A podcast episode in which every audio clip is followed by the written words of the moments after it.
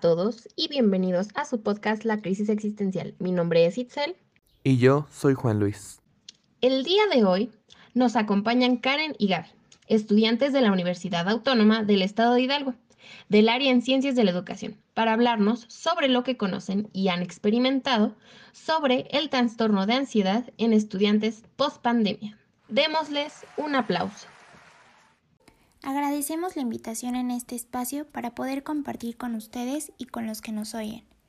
Primeramente, es importante definir qué es la ansiedad.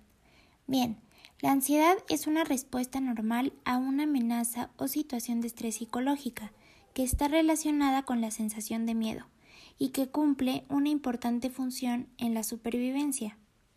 Sin embargo, se considera un trastorno cuando ocurre en momentos inapropiados, se presenta con frecuencia o es de tan intensidad o duración que interfiere en el desarrollo de la actividad habitual de la persona. Así es, pero bueno, te estarás preguntando, ¿qué tiene que ver todo esto conmigo como estudiante? Para saber esto, veamos a la ansiedad como una curva. Es decir, a medida que el nivel de ansiedad aumenta, nuestra eficiencia aumenta también de forma proporcional, pero solo hasta cierto punto. Pues si el nivel de estrés sigue aumentando, se topará hasta tal punto que provocará la caída de nuestro rendimiento. La ansiedad se puede manifestar de distintas formas, como preocupación excesiva, fatiga, irritabilidad, tensión muscular o dificultad para concentrarse. Como sabemos, los dos últimos años la situación mundial ha dado un giro de 180 grados, lo que implicó específicamente en la vida de nosotros como estudiantes una serie de cambios, pues nos transportaron de las aulas a nuestro cuarto. Además, el bombardeo de información que hubo sobre la enfermedad nos tenía alterados. Aunado a eso, las nuevas maneras en las que teníamos que estudiar eran un tanto confusas para padres, alumnos y maestros. Muchos no teníamos la facilidad de conectarnos a alguna red o incluso de tener alguna computadora.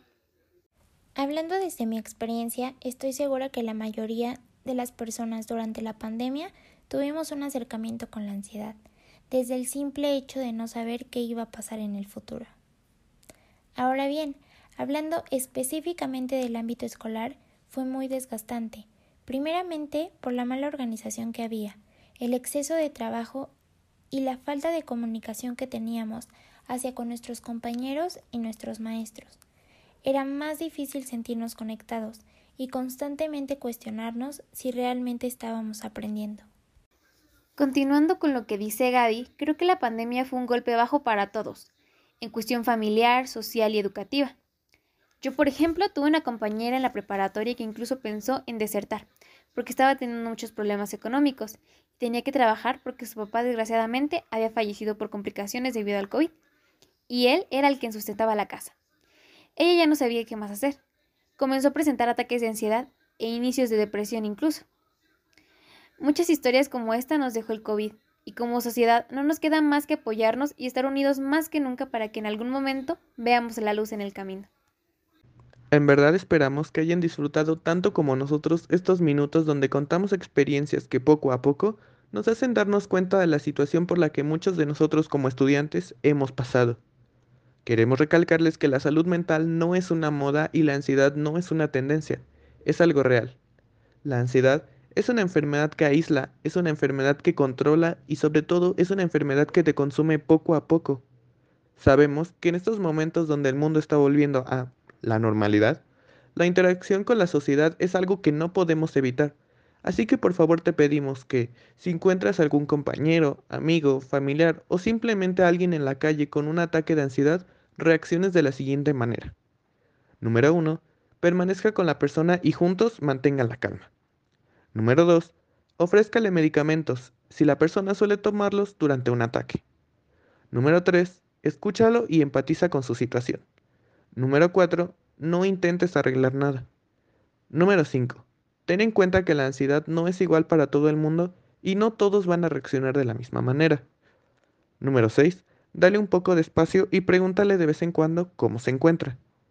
Número 7.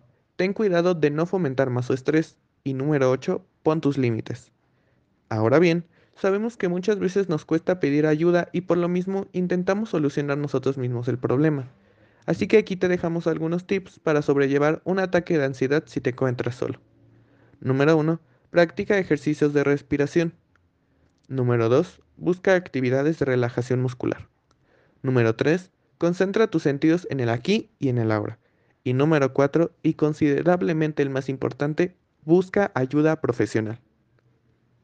Por último, nos despedimos agradeciéndoles por acompañarnos en este espacio, su espacio de confianza sobre salud mental. Muchas gracias.